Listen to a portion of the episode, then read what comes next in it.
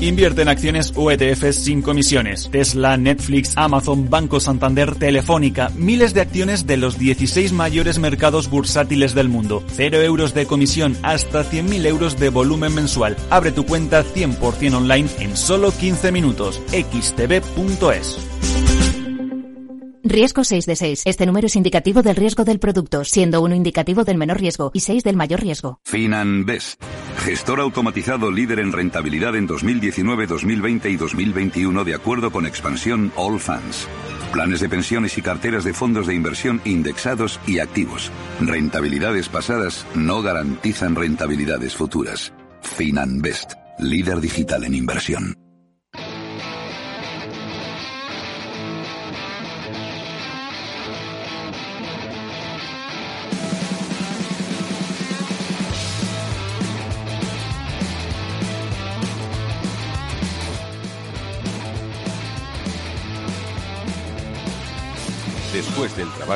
After Work, con Eduardo Castillo, Capital Radio.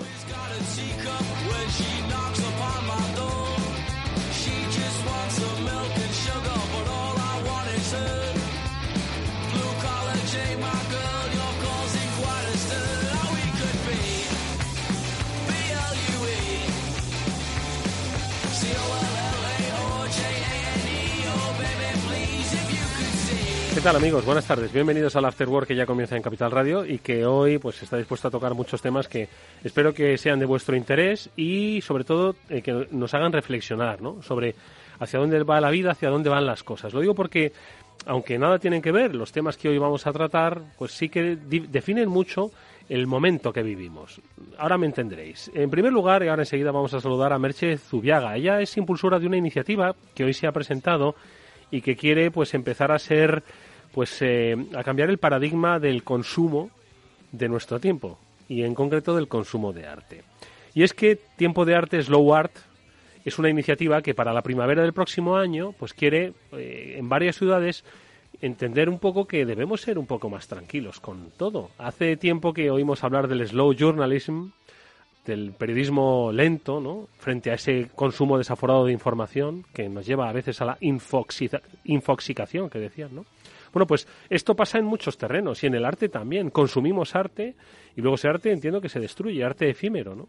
Bueno, pues de consumo de arte un poco más sosegado vamos a hablar con nuestra primera invitada, porque insisto, vivimos tiempos extraños, de mucha de mucha información, de mucha rapidez. Y precisamente de mucha información es de lo que vamos a hablar con otro de nuestros invitados, porque Después saludaremos a Borja Martín. Él es cofundador de Remove Group, es decir, del grupo que, que, borra las cosas, vamos a decirlo así. Luego se lo preguntaremos. Y es que, ¿cuántos de vosotros habéis visto informaciones sobre vuestra empresa, sobre vuestros negocios que tienen una, pues una connotación negativa?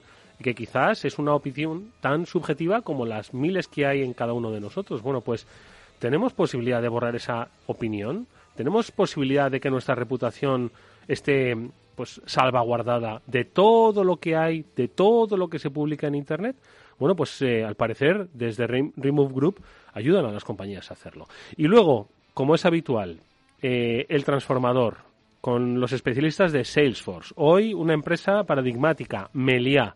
¿Cómo se han transformado digitalmente? Primero hacia el cliente, luego hacia adentro, pues con eh, uno de sus directivos con Rafael Soria, lo veremos junto con el especialista Manuel Melle de Salesforce. Esto es After Work, amigos. Vamos a empezar a hablar de consumo de arte, pero un poco sosegado.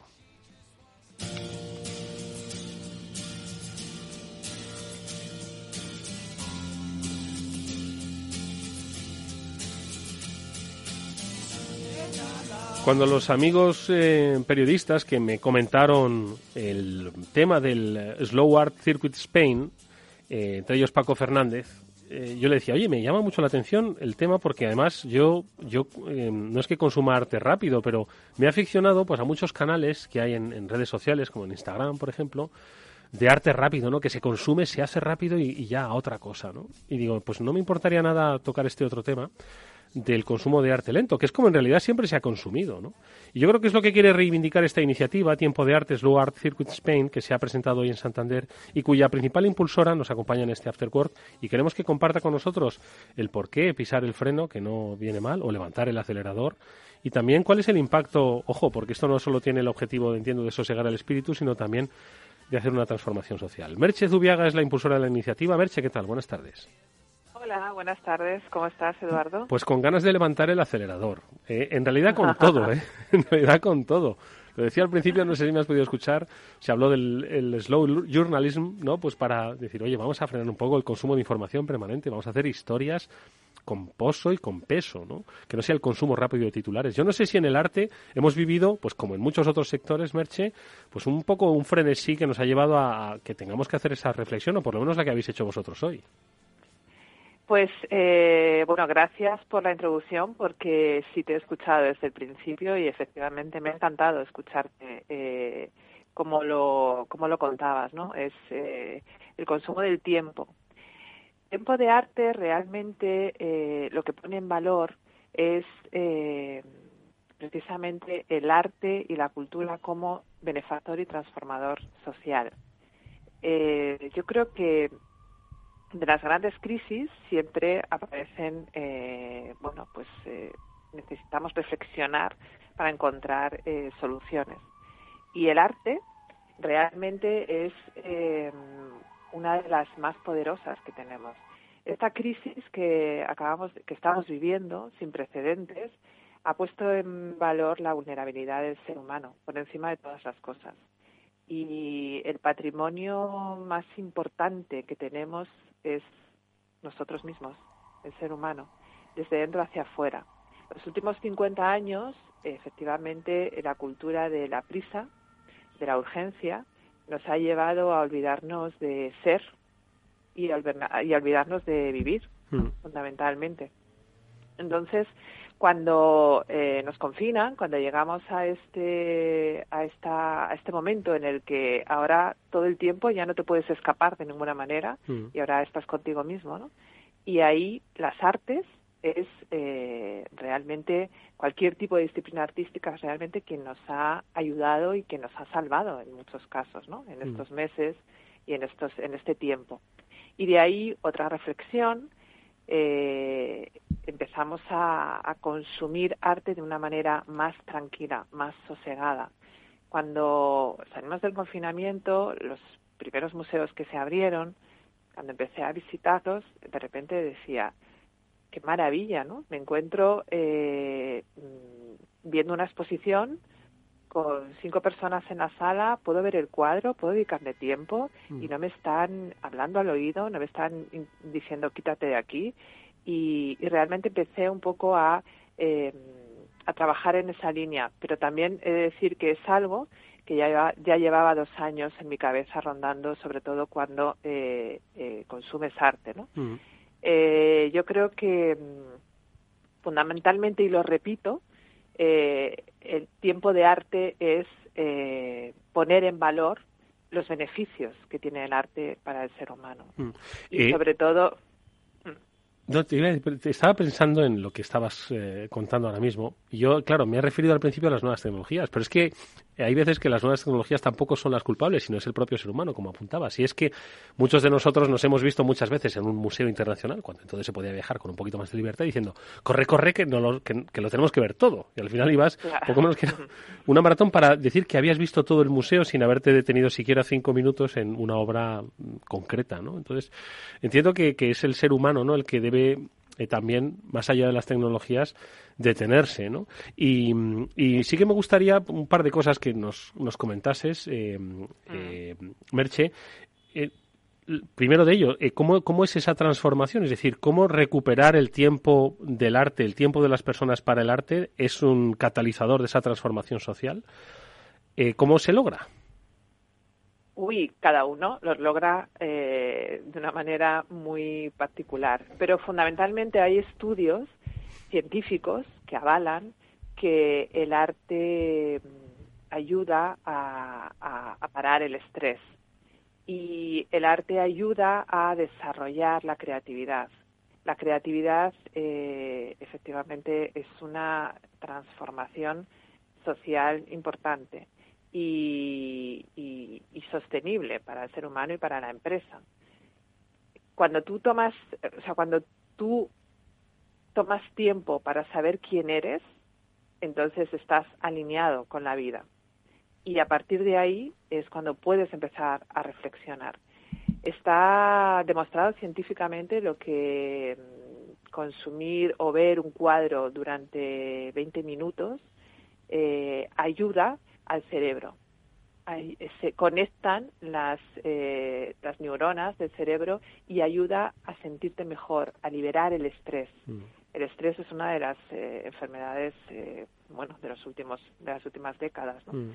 Y, eso está demostrado. ¿eh? Hay, hay programas que se están haciendo y se están implementando en, en los hospitales. El arte tiene un factor, o sea, un poder saludable, mm. eh, bueno, maravilloso. Pero claro, un, un país sin arte un país sin cultura es, no es un país sano, no es un mm. país saludable. Oye, Merche, Esa es la conexión del arte y la salud. Eh, yo creo que es una invitación muy interesante a todos los que nos están escuchando eh, a que cuando estén frente a una obra de arte, del tipo que sea, le dediquen tiempo. Le dediquen tiempo en su reflexión, en la contemplación, en la admiración o en la crítica, lo que sea, pero que le dediquen tiempo. Si no están en Santander, bueno, pues lo podrán hacer eh, cuando, eh, porque esto es un es lo que se quiere con esto, Merche, es que recorra un poco España, ¿no? Eh, estamos pensando primero en Santander, que será en la primavera, pero luego tenemos pensado Madrid y Málaga, ¿no? Sí, mm, vamos a Tiempo de arte es Low Art Circuit, por eso el circuito, lo que, lo que, lo que realmente significa, aparte del poder transformador, es el nuevo renacimiento frente a esta, frente a esta crisis, ¿no?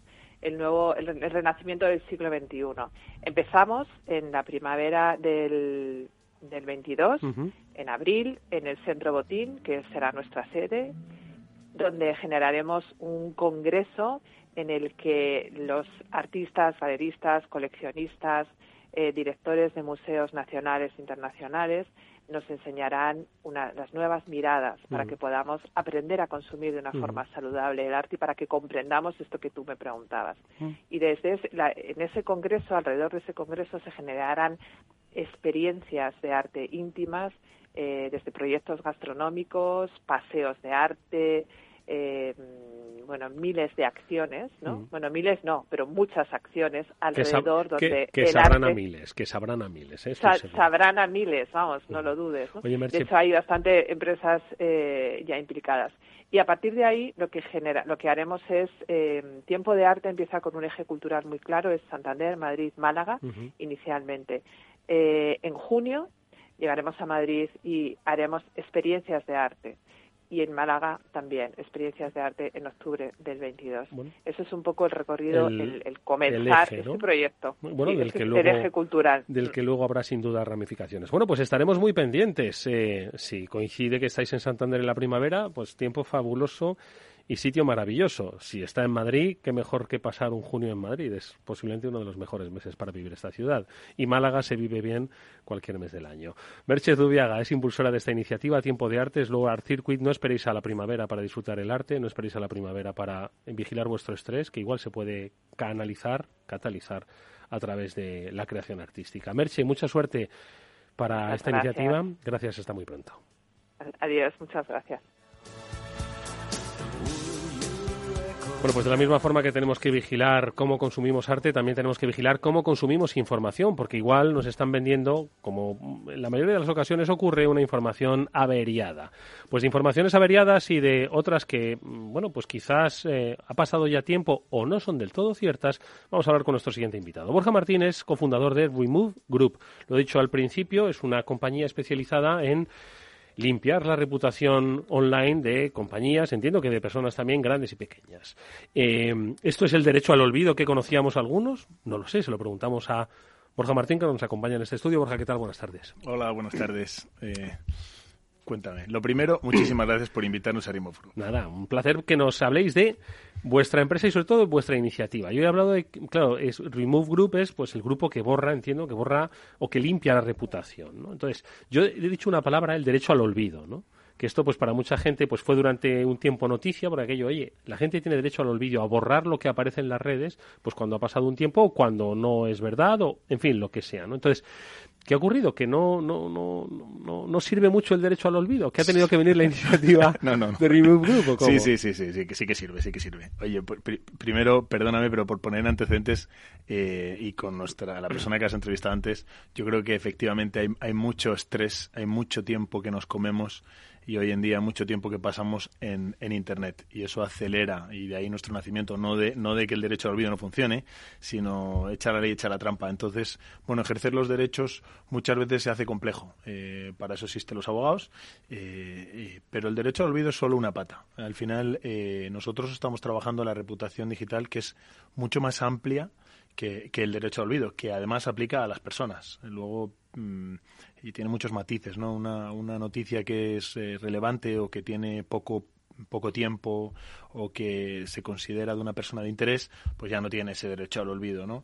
Luego tenemos la ley de protección de datos, también reciente que complementa, ¿no? Pero, de nuevo, son todo con matices. Al final, eh, vas a, a- a los buscadores, a las redes, eh, cuyos principios son el derecho a, la libertad de información, el derecho de la libre opinión, y son otros derechos igual de válidos, igual de, de- de potentes, ¿no? Entonces hay que buscar cuál es la forma de que, como bien has introducido, lo que aparezca en Internet sea la realidad. Porque muchas veces lo que ocurre es que alguien deja una, una perlita y esa perlita, si es interesante o si tiene algo de morbo, vuela. Es más, hay una estadística que dice que en el 70% de las ocasiones la- la- las personas movemos las noticias sin siquiera A confirmar Mm. si son reales o no. Y eso es lo que genera los virales y todas estas cosas, ¿no? Y eso puede hacer mucho daño a personas y a empresas, como bien has dicho, ¿no? Entonces, eh, nosotros somos una iniciativa de otras varias, eh, que básicamente lo que tratamos es de ayudar a las personas y a las empresas a que lo que aparece dentro de la red, que hoy en día es muy importante, eh, sea mm, real, sea ojalá bueno, ¿no? Pero sobre todo real, ¿no? Eh, vivimos un momento en el que Hace un tiempo yo vengo del mundo financiero, como te había contado antes, y, y antes cuando tú tenías que abrir una cuenta a un cliente mirabas en internet si aparecía, bueno, mala señal. Hoy en día, que aparezca no es noticia. El problema es que hay que hacer un trabajo añadido para analizar si esa información es cierta o es falsa, es buena o es mala, me implica o no me implica. Entonces eh, nos damos cuenta de que, de que, de que- y esto no viene con el confinamiento, que con el confinamiento se ha acelerado, ¿no? Pero hoy el 91% de las, de, de las personas tiene, buscan internet para, para para buscar todo, ¿no? Para, para, para buscar cualquier cosa. Entonces eso hace que cualquier cosa que aparezca en Internet nos va a afectar. Entonces hay que tener mucho cuidado. Y que le damos además eh, un, un valor real de principio. Es decir, si aparece en Internet, existe, por lo tanto, es eh, prioritariamente real. Luego ya veremos. ¿no? Bueno, eh, ahí está el refrán español, ¿no? Difama que algo queda. Eh, aquí a alguien le echan del trabajo, eh, se, se cabrea y lo tira, ¿no? Pe- Pero algún caso real, ¿no? Nosotros hemos trabajado con alguna persona que con 17 años, siendo menor de edad, militar, tuvo un accidente, eh, hubo una persona fallecida, hoy en día pone su nombre en Internet y sigue apareciendo eso como la primera noticia bajo su nombre. Esa persona tiene un problema para encontrar un trabajo y nos llama, oye, macho, es que esto ha sido hace mucho tiempo, yo ya cumplí lo que tenía que cumplir, fue algo que no fue tampoco adrede, fue un accidente, tal. Y hoy en día la gente lo primero que ve de mí es esto. Entonces, bueno, pues ayudar a una persona así a, a- a- a limpiar su nombre, por, por así decirlo, nosotros creemos en las segundas oportunidades. Obviamente hay una línea que no es tan delgada, que es la línea ética, que viene de casa, ¿eh? de bien enseñados con los principios y con la educación, pero, pero hay personas que se equivocan, y, o empresas que, que de repente, pues efectivamente, son sectores más conflictivos, el sector financiero, el sector salud, el sector público, eh, están continuamente expuestos. Entonces, tienen derecho a, que lo que aparezca en Internet sea al menos algo eh, eh, equiponderado. Es decir, tú piensas que el 90% de las personas que tienen una mala experiencia nos lo dejan bien puesto en Internet. Y sin embargo, cuando tú tienes una buena experiencia, no te tomas el tiempo porque es lo mínimo. O sea, era lo, lo- lo- Lo que esperabas de esa. Exactamente. Entonces, nosotros básicamente ayudamos a que el contenido positivo también exista. Y para eso lo hacemos pues de dos maneras. Por una parte, como bien decías, derecho al olvido, derecho a la, a la protección de datos, donde nosotros ayudamos a los usuarios a aplicar la ley. ¿Por qué? Bueno, porque no es tan fácil luego acudir y, ejercitar el derecho. Necesitas textos jurídicos, necesitas respaldo y nosotros lo que tratamos de hacer es un poco eh, velar en pos de eso, ah, tratando de generar un precio que sea relativamente económico con lo que puede costar un abogado ir directamente, ¿no? Hacer la demanda, etcétera. Y tratamos de evitar, obviamente, la demanda. No estamos en el mundo jurídico legal, estamos en un pasito antes, ¿no?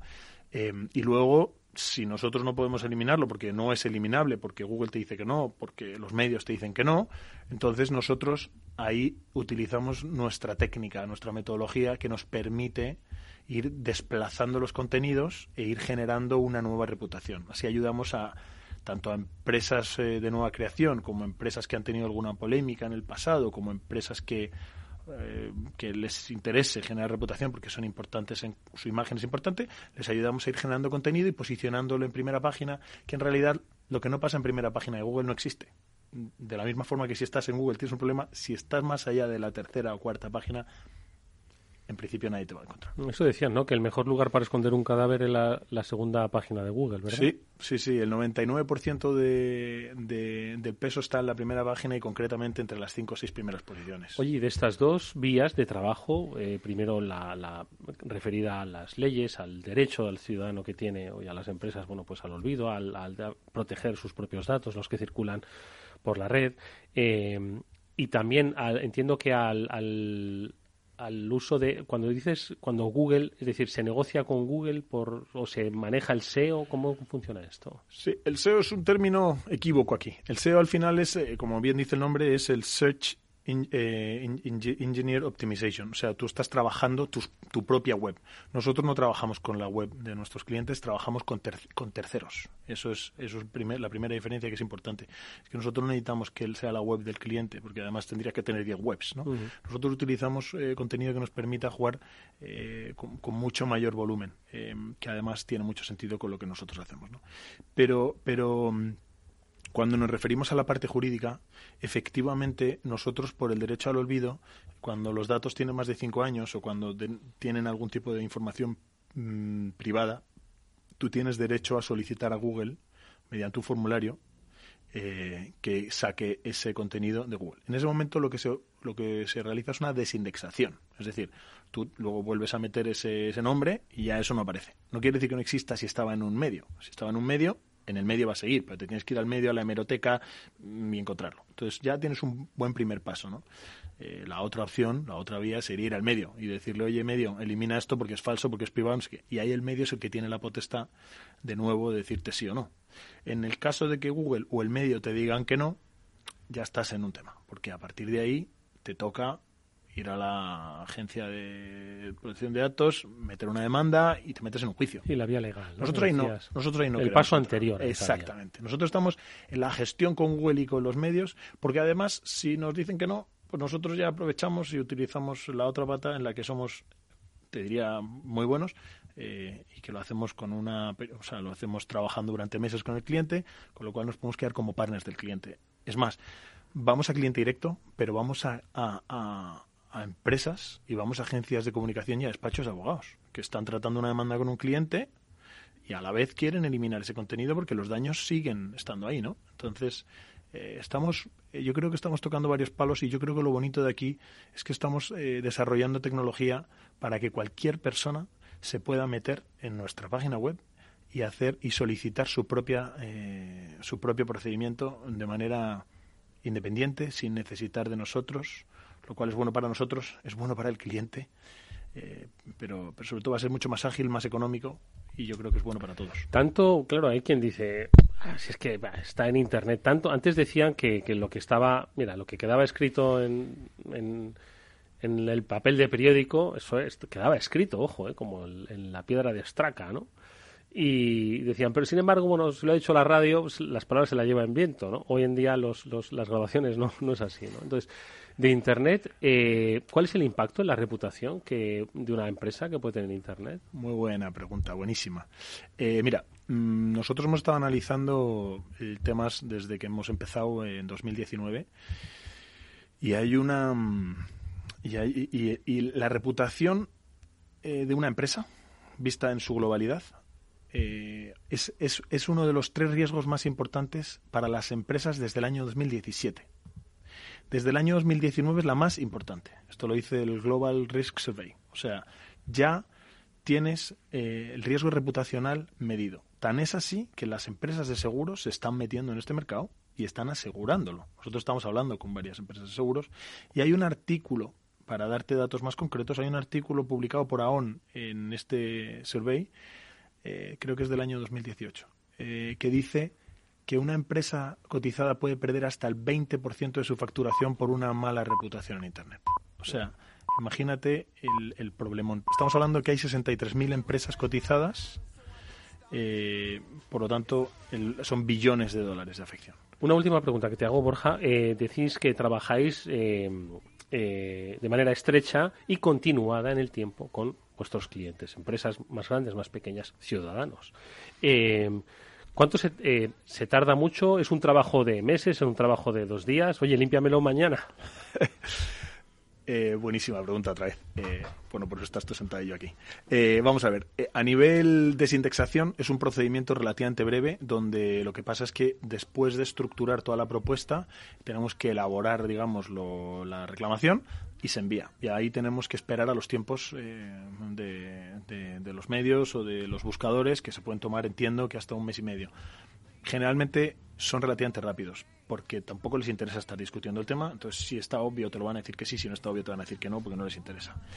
Eh, en el caso de trabajar la reputación eh, más con la técnica, más de generar contenido, posicionar, eliminar contenido desposicionando, nosotros lo hacemos con periodos que van de 6 a 12 meses. Es un periodo muy corto. Y te voy a poner de nuevo un caso. Nosotros estuvimos hablando eh, un tema de IKEA. IKEA tardó tres años en sacar una noticia. Nosotros, sí, es que es así de complicado. Nosotros tardamos aproximadamente tres meses en empezar a ver resultados, entre 6 y 12 en ver el 100% de lo que nosotros esperábamos eh, consolidado. Por eso firmamos acuerdos con los clientes que van de 6 a 12 meses. Y que los 6 y 12 meses y el dinero va a ir en función de la intensidad que le tengamos que dar y eso va a ir en función de la urgencia que tenga el cliente, básicamente. Remove Group es eh, como se llama la compañía que nuestro invitado ha fundado y que, eh, bueno, pues como veis, pretende ayudar a mejorar la reputación, que muchas veces, como dicen, es la que la reputación es lo que otros dicen de ti. Ahora, ¿Es necesariamente cierto lo que otros dicen de ti? ¿Se ajusta a la realidad? Bueno, pues es una gran pregunta que quizás muchos os debéis hacer. Echar una búsqueda rápida a ver qué es lo que sale lo primero de vuestra compañía. Y quizás mañana estéis llamando a nuestro invitado, Borja Martín. Gracias, Borja. Mucha suerte. Muchísimas gracias a vosotros. Hasta luego. Gracias. Si inviertes en bolsa, esto te va a interesar. XTB tiene la mejor tarifa para comprar y vender acciones y ETFs, cero comisiones hasta 100.000 euros de nominal. Si inviertes en bolsa o quieres empezar, más sencillo e imposible. Entras en xtb.es, abres una cuenta online y en menos de 15 minutos compras y vendes acciones con cero comisiones. Atención al cliente, es en castellano y está disponible las 24 horas al día. ¿A qué estás esperando? Ya son más de 300.000 clientes los que confían en xtb.es. Riesgo 6 de 6, este número es indicativo del riesgo del producto, siendo uno indicativo del menor riesgo y 6 del mayor riesgo.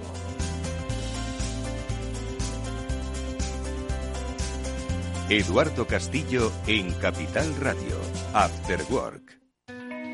¿Suben la inflación y los tipos de interés? Gestionar con destreza y hacer frente a lo irracional es nuestro trabajo en Lazar Fund Managers. Aproveche las oportunidades de la renta variable y la renta fija global con nuestro fondo multiactivo sostenible Lazar Patrimoine SRI y de nuestra gestión flexible de renta fija con Lazar Credit Opportunities. Los fondos están registrados en la CNMV con los números 1890 y 1991 gestionados por Lazar Fresh Gestión con depositario en CACEIS y representados por BNP Paribas Security Services. Los riesgos del fondo son la pérdida de capital, la gestión discrecional, la renta variable, los tipos de interés, el crédito, los futuros, las contrapartidas y las divisas. El objetivo de rentabilidad y el capital invertido no están garantizados. Por favor, consulte lazanfarmanagers.com para obtener más información. ¿Qué es ir más allá? Con Arval podrás llegar donde te propongas de la forma más sostenible y desplazarte como y cuando necesites con una oferta de renting sostenible, segura y conectada. Y preocuparte solo de conducir porque nosotros nos ocupamos del resto. Arval, la transición energética arranca aquí. Más información en arval.es. La unidad de pediatría del Hospital HLA Universitario Moncloa es un equipo experimentado de pediatras de diferentes especialidades, equipamientos diagnósticos, urgencias pediátricas 24 horas y hospitalización. Pide cita al 917-581-196. HLA Universitario Moncloa, tu hospital privado en Madrid, Avenida de Valladolid 83. After Work con Eduardo Castillo. A continuación, El Transformador, de la mano de Salesforce.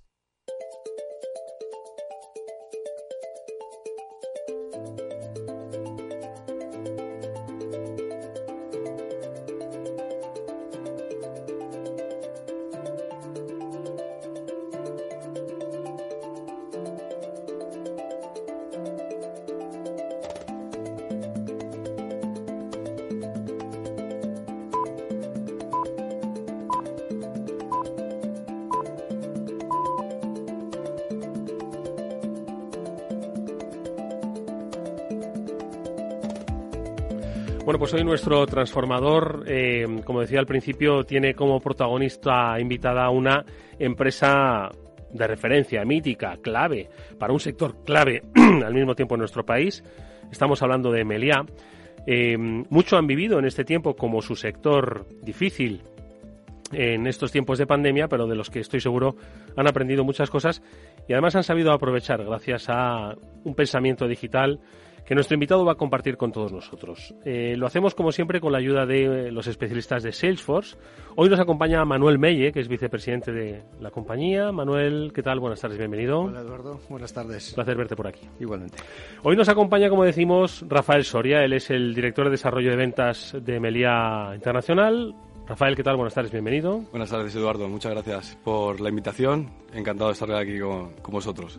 Quiero que ahora, con tus reflexiones, Rafael, eh, ayudes a muchas empresas que no son necesariamente del sector hotelero, del sector turístico, pues a pensar, oye, esto y si lo implemento yo en mi compañía, porque con Rafael, Manuel, vamos a hacer un viaje desde dentro, no, desde fuera hasta dentro, ¿no?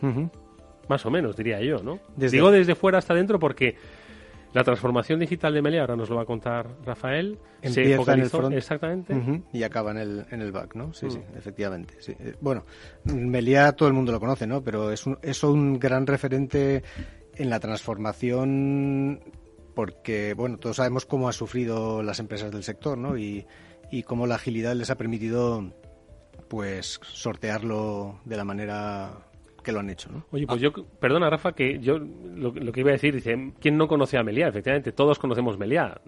No te vamos a preguntar, oye, ¿a, qué se dedica Meliá? ¿Cómo es la empresa? Pero sí que yo creo que estaría muy bien que nos definieses cómo es hoy la empresa, ¿no? ¿Qué valores son los que definen hoy a Meliá para que entendamos un poco más cómo se ha producido esa transformación digital? Bueno, pues Meliá es una empresa familiar, así es como nació siendo una empresa familiar y, esos valores eh, siguen estando presentes en todos los empleados, en, en todo lo que hacemos, ¿no? Y bueno, a nivel de, hoteles, pues sabes que, bueno, Meliá es un referente a nivel de número de habitaciones en España, tercera cadena de, Europa y 17 del mundo, pero lo que hace sobre todo diferente a Meliá es eh, su expertise, ¿no? Y, todo ese bagaje que tiene en el ámbito vacacional. Y ese ámbito vacacional también lo, tratamos de llevar siempre a todos los hoteles que, que forman parte de la cadena tenemos un amplio portfolio de, marcas que esto nos ha permitido también poder ofrecer experiencias diferenciadoras a todos los clientes que, visitan nuestros hoteles eh, en cada uno de los destinos allá donde tenemos presencia. Entonces, eh, la innovación también es uno de los pilares y uno de los valores que, están dentro de nuestra misión y de nuestra visión. Y, en, ese referente de, de la innovación, afortunadamente, como decía Manuel antes, es lo que nos ha permitido anticiparnos, ¿no? Nosotros empezamos esa transformación digital hace ya unos cuantos años, allá por 2015, y, y bueno, eso nos ha permitido pues estar de alguna manera más preparados para toda esta que nos ha, venido, ¿no? que también nos ha forzado de alguna manera a acelerar toda esta parte de la digitalización. Ponemos entonces un punto de partida, 2015, eh, hace ya es que ha pasado el tiempo, ¿eh? seis años. Eh, no todo el mundo se transformaba digitalmente en 2015, ¿eh? ¿eh? pero Melia empieza a hacerlo. ¿Cómo empieza a hacerlo y hacia dónde nos ha dirigido hoy? Bueno, pues empezamos a hacerlo sobre todo con la parte de ventas. en ventas es donde empezamos la transformación digital y, fue un cambio de, desde la web hasta los procesos, el cómo llegamos al cliente, el desarrollo de la app, el check-in, el contact center, eh, que esto es un, tema muy importante también para nosotros.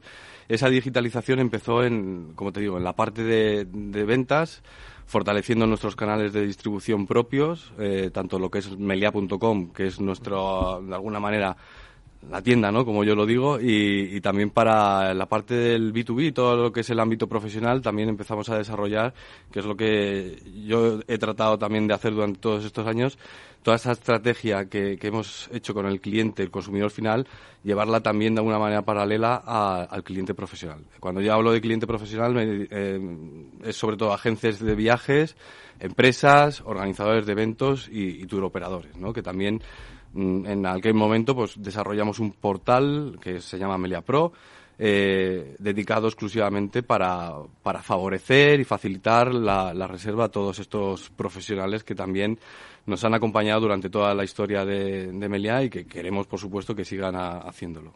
Eh, ha comentado eh, Rafael una cosa, Manuel, y es que se dirigen al cliente final, pero también al cliente profesional.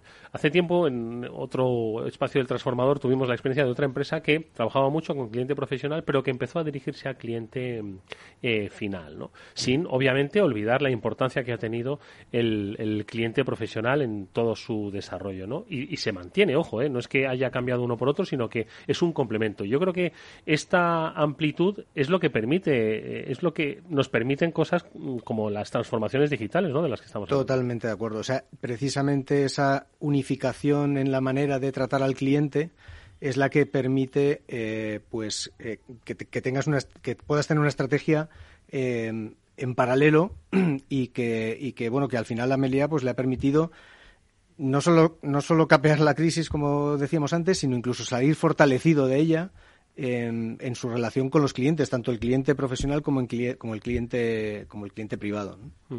Eh, Rafael, porque antes de pasar quizás al siguiente estadio ¿no? de esa transformación digital, eh, ¿cuál sería el circuito o la experiencia de cliente de la que hemos hablado aquí mucho, ¿no? Eh, a través de las herramientas que dices que habéis puesto en marcha? ¿Cuál es un poco el objetivo que tenéis cuando llegáis a ese cliente final? Bueno, por supuesto, lo que tratamos siempre es que el cliente tenga una experiencia única. ¿no? Eh, al final, cuando se aloja en uno de nuestros hoteles, lo que sí que es cierto que durante este tiempo, cuando hablamos de transformación digital, el enfoque ha sido sobre todo en la parte de facilitar la compra. ¿no? Eh, eh, por eso te decía antes que, el, foco y el inicio de toda esta transformación digital fue básicamente en, en, la parte de ventas. ¿no? Entonces, desde ya te digo, eh, en la web eh, poder mostrar todo el contenido de la manera más rica eh, y, que el cliente lo pueda consumir hasta cuando, oye, si no termina la reserva en, en, el, en la web, que pueda llamar al contact center y que de alguna manera ahí también pueda ser atendido ya sabiendo mucho más datos de la gente cuando la atiende de porque ha hecho la búsqueda en la web y ahí tenemos mucha información también no entonces eh, básicamente en esta etapa no lo que nos hemos eh, enfocado es en, en, mejorar también eh, desarrollar una app que es la de Melia para que también el cliente pueda de alguna manera canjear puntos, pueda eh, elegir menús, pueda ver todas las estancias del hotel y mejorar esa experiencia del cliente desde el inicio, que es esa toma de contacto, desde que piensa en, en hacer un viaje y, vivir una experiencia hasta que después, desde, desde que termina e, esa experiencia, una vez que ha, hecho el checkout del hotel. Claro, lo que nos ha descrito eh, Rafael, y ahora te, te dejo Manuel, es eh, el front-end ¿no? al que hacía referencia. ¿no? El siguiente paso, y ahora nos lo cuentas, es, oye, si esto lo hacemos de cara al público, ¿podemos implementar procesos, este pensamiento digital de cara hacia adentro? Em, ¿A qué te refieres hacia adentro? Hacia adentro, hacia la propia organización de la compañía. Es decir, oye, hemos eh, incorporado una cultura digital. Eh, en estos procesos podemos eh, aprender de ellos para eh, dentro de nuestra propia organización que la gestión sea mucho más es decir, digitalizar la propia actividad de la compañía. O sea, utilizar las herramientas, te refieres como eh, herramientas, en vez de utilizarlas para el cliente, que tu cliente sea del personal interno de la organización, ¿no? Exacto, sí, sí. Claro, por supuesto. O sea, al final eh, piensa que toda la... O sea, todo lo, que hacemos lo llamamos cliente, pero al final son personas, ¿no? Y, y, la, la, idea es estar más, estar más cerca de las personas y tener esa visión que está muy manido, no lo de 360, pero esa visión holística de, la persona desde todos los ángulos en, con los que, en los que interactuamos con ella. Y eso nos permite, en el caso del cliente, pues tenerlo satisfecho y lógicamente vender más, que es lo que al final buscan las compañías, hacia afuera, pero como dices tú, Eduardo, hacia adentro, tener al, al, cliente interno, que es el empleado, mucho más satisfecho, ¿no? Y tener canales de comunicación con él eh, desde los que gestionarlo de manera mucho más, mucho más proactiva. De hecho, en esa estamos, Eduardo. Eh, ahora estamos implementando un, nuevo proceso que lo llamamos mm, B-Digital 360, donde estamos digitalizando otras áreas también de la compañía, más administrativa, procesos y demás, que también nos sirvan para ser más eficientes a nivel de gestión ¿no? y, administración. Em, entiendo que eh, antes lo apuntaba Manuel, ¿no? El, cliente interno, ¿no? A los eh, trabajadores de Meliá eh, no solo este aprendizaje o esa traslación ¿no? de esa cultura digital a este eh, Big, Digital 360, sino que entiendo que la pandemia también supuso un, eh, un importante cambio, ¿no? O una supuso una importante reflexión para la propia compañía y también en la forma en la que se actuaba en esos tiempos complejos donde nos vimos todos absolutamente desconcertados. ¿Cómo hizo Meliá? ¿Qué ha aprendido de ello? Pues imagínate, eh, un día nos dicen que todos a casa, que se cierran todos los hoteles y que, eh, bueno, que no sabemos qué es lo que va a pasar en unos... En aquel momento esperábamos que fuesen 15 días. 15 días, sí, vamos todos de 15 en 15. Hubo apuestas, ¿eh? incluso yo hice apuestas con algún amigo que es en cuánto duraba, 15 días o un mes. Sí, sí. Imagínate, todos los... Dile eso a un hotel, en la gestión de las reservas. Sí, sí, bueno, claro. Imagínate, todos los agentes del contact center, nosotros tenemos un contact center aquí en Madrid que atendemos llamadas de todo el mundo, de todos los países.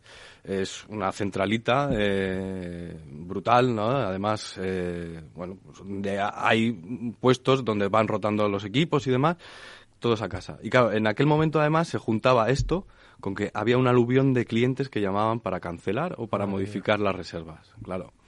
En ese caso, afortunadamente teníamos una solución eh, de Salesforce, en este caso, eh, el service, y bueno, tuvimos que dotar a todos los equipos de los agentes de reservas eh, con equipos portátiles, habilitarles permisos y demás para que pudieran hacer transacciones desde, desde sus propias casas, ¿no? Luego, por otra parte, igual, los equipos comerciales. Eh, ¿Cómo visitamos a clientes si no podemos salir de casa? Eh, ¿Cómo seguimos alimentando esa llama? ¿no? Pues en ese caso también hemos utilizado bueno, pues las redes sociales fundamentalmente para crear comunidades y, para seguir estando en contacto con, con los clientes, tanto finales como los clientes profesionales, agentes de viajes, que igual también encerrados eh, en casa, que lo único que recibían eran llamadas de sus clientes pidiendo cancelar.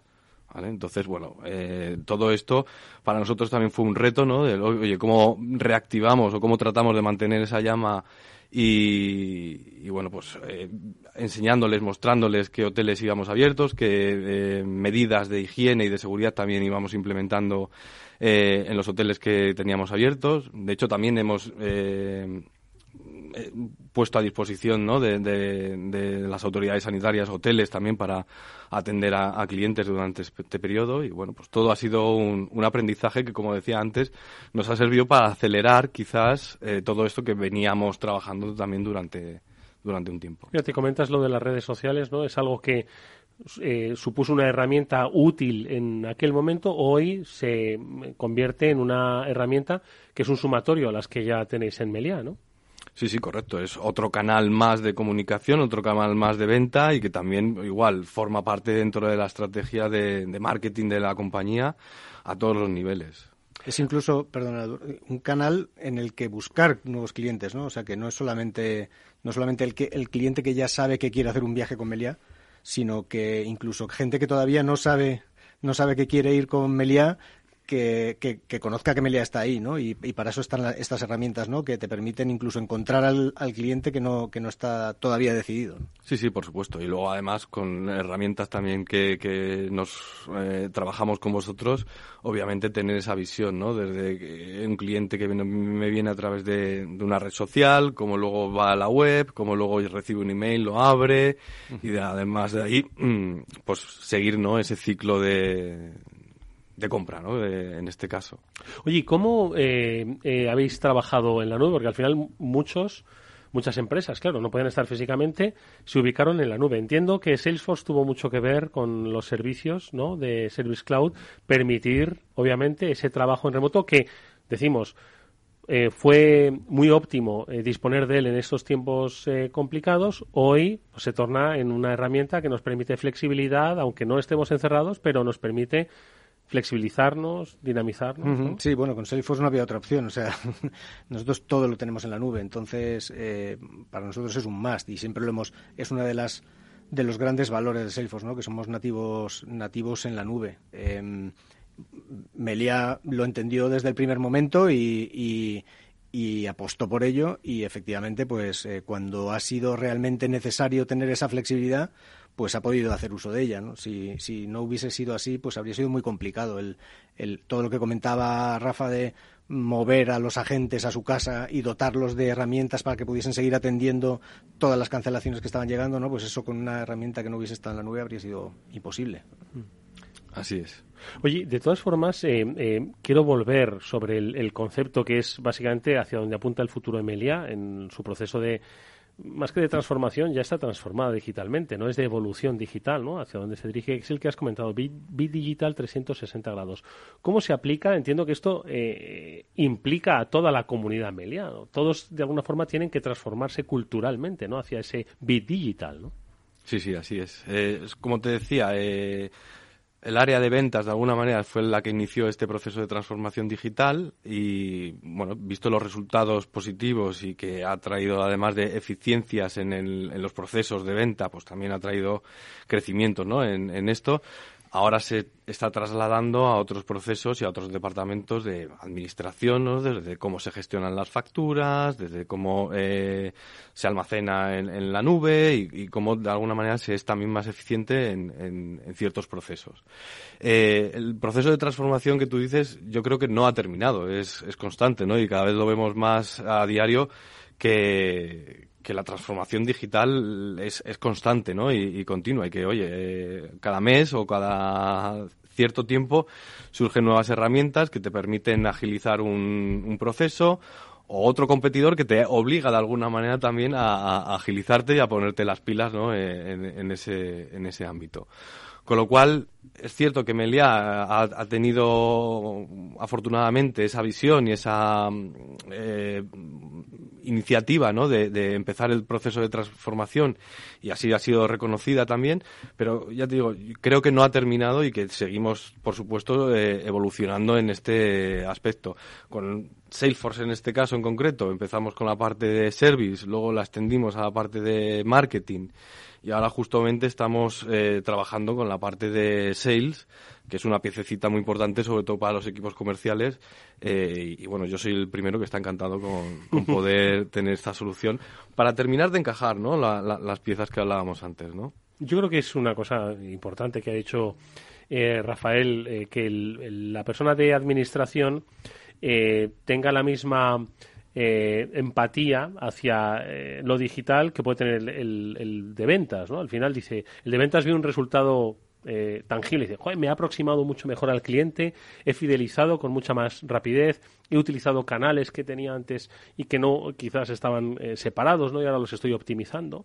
Entonces, lograr que el de administración vea en su cometido esas mismas virtudes también es el gran reto, ¿no? Sí, bueno, al final es digitalizar la compañía al completo, ¿no? Y tenemos casos de clientes que no solamente es la atención al cliente o la venta o el marketing, sino mm, la captura o la gestión de la captación de proveedores, por ejemplo, y toda la gestión del ciclo, que eso es gente de administración, ¿no? Gente de compras eh, que dices, joder, pues esto es una herramienta de ventas, ¿no? Pues no, pues también se puede utilizar en procesos de compras que, que, que, al final necesitan gestionar un ciclo de captación y, y, una serie de pasos, ¿no? Que terminan en la, la consecución de eso es que hay un nuevo proveedor en el sistema y que, y que en la compañía y que, y que vamos a gestionar los, las oportunidades que tengamos con ellos. ¿no? O sea que al final hay ejemplos de digitalización en todos los, en todos los departamentos ¿no? de, la, de la compañía. Eso es la digitalización de, la, de una empresa, no solamente la parte de venta o solamente la parte de marketing, ¿no? que es a lo que va Meliá.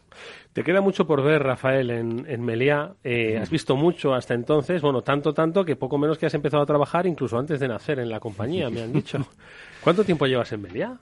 Pues mira, eh, esto es curioso porque eh, a mí siempre mis padres me, han dicho que, bueno, ellos eh, hicieron la nula de bien en el Meliá Alicante ah. y, que allí fue donde me encargaron. Entonces, yo estoy abogado, estaba, vamos, destinado a... Destinado a, Soy un producto Meliá 100%. Oye, pues eh, no está nada mal, ¿eh? No está nada Oye, el, sector necesita eh, ver ya la luz, ¿no? Al final del túnel se ha ido recuperando, todavía hay, yo creo que buenas perspectivas en el horizonte y dentro, ojalá de poco, se va a recuperar 100%, ¿no? Toda la actividad. Bueno, es cierto que, como dice nuestro CEO, estamos en un momento de, de, ánimo controlado, ¿no? Porque es cierto que cada día esta pandemia eh, nos sorprende con nuevas formas, nuevos. Sí. Exacto. Entonces, nuestro sector además es muy, muy, muy dependiente ¿no? de, todas estas cosas y, la verdad es que, bueno, hemos tenido un verano de alguna manera positivo, sobre todo en el mercado nacional. Y bueno, pues ahora a ver cómo sigue evolucionando la pandemia, pero bueno, yo creo que esto cuando termine la gente tiene muchas ganas de seguir viajando, sigue teniendo ganas de tener experiencias eh, inolvidables, porque al final eso es lo que tratamos de, ofrecer a los clientes y bueno, aunque no es un producto tangible, ¿no? Pero es cierto que, el vivir una experiencia eh, de vacaciones, pues eh, siempre... Hombre, Siempre lo deseamos. Hombre, y tanto. Y ojalá que sea pronto, y ojalá que sea en las cadenas hoteleras españolas que hemos demostrado que lo sabemos hacer muy bien y que además tenemos capacidad, competitividad y hoy más que nunca una mentalidad digital que nos ayuda a ser mucho más, mucho más fuertes. Bueno, pues le agradecemos a Rafa Soria, que es eh, director de desarrollo de ventas de Meliá Hotels Internacional, toda la suerte del mundo. Decía antes, Rafa, que fue ideado en un, en un Meliá. Los oyentes no lo pueden ver, pero por aquí anda su hija Blanca, debe tener tres años, una cosa así, eh, no le voy a preguntar porque estas ya son cosas personales frente a los oyentes, pero seguro que también fue ideada en un Meliá, no me cabe la menor duda. Rafa, muchísimas gracias, muchas Muchas gracias a vosotros por invitarme. Y también, por supuesto, a, Manuel Melle, vicepresidente de Salesforce. Manuel, por haber estado con nosotros. Muchas gracias a ti, Eduardo, a vosotros. Amigos, nosotros nos despedimos hasta mañana que volverá este After Work eh, a la misma hora de siempre como es habitual, 19 eh, horas en la sintonía de Capital Radio. Estuvo Néstor Betancor gestionando técnicamente el programa os habló Eduardo Castillo. Un pequeño recordatorio. La semana que viene este programa va a dedicarle mucho tiempo a las jornadas STIC. Son jornadas de ciberseguridad organizadas por el Centro Criptológico Nacional. Allí estaremos en las jornadas STIC y os contaremos todo lo que los expertos en el mundo de la ciberseguridad quieren contar, quieren trasladar al mundo empresarial. Ya os lo contaremos. Hasta mañana.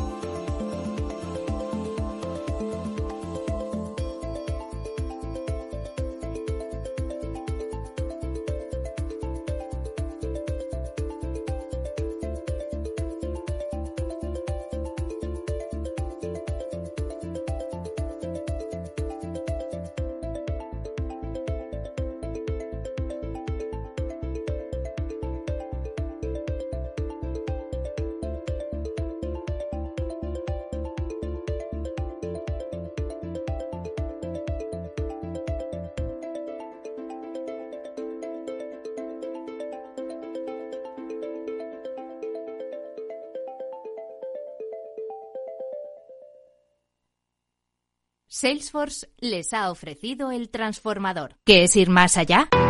Con Arval podrás llegar donde te propongas de la forma más sostenible y darle a tu empresa todas las soluciones de movilidad que necesite, asesorando con las mejores opciones de movilidad para las distintas necesidades de tu flota, con vehículos electrificados, bicicletas, coche compartido. Arval, la transición energética arranca aquí. Más información en arval.es. Si inviertes en bolsa, esto te interesa. XTB tiene la mejor tarifa para comprar y vender acciones y ETFs, cero comisiones hasta 100.000 euros de nominal. Si inviertes en bolsa o quieres empezar, más sencillo imposible. Entras en xtb.es, abres una cuenta online y en menos de 15 minutos compra y vende acciones con cero comisiones. Además, la atención al cliente es en castellano y disponible 24 horas al día. ¿A qué esperas? Más de 300.000 clientes ya confían en xtb.es. Riesgo 6 de 6. Este número es indicativo del riesgo del producto, siendo un indicativo del menor riesgo y 6 del mayor riesgo.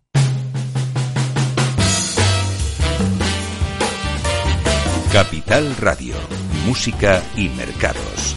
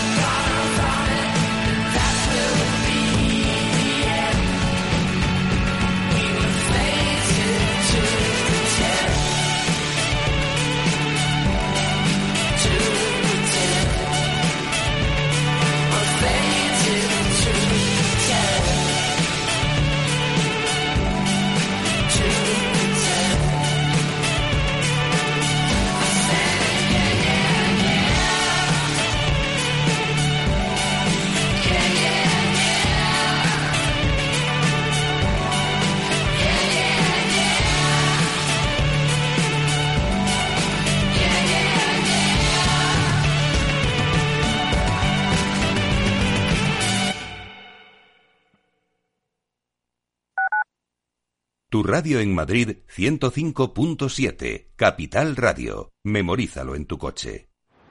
Es el momento perfecto para que ese neumático viejo que tienes en el garaje forme parte de un campo de fútbol de césped artificial.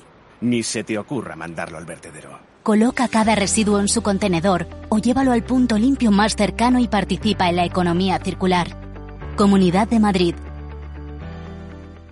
Tras una colisión, la Unidad de Accidentes de Tráfico de Hospital Moncloa te ofrece tratamiento integral y personalizado, un experimentado equipo multidisciplinar y asistencia urgente las 24 horas. Citas al 620-317-747. Avenida de Valladolid 83, Madrid. En HLA Universitario Moncloa cuidamos de ti y de los tuyos. Conecta Ingeniería es el programa que acerca la ingeniería a la sociedad. Todos los miércoles de 10 a 11 de la mañana en Capital Radio con Alberto Pérez. Conéctate.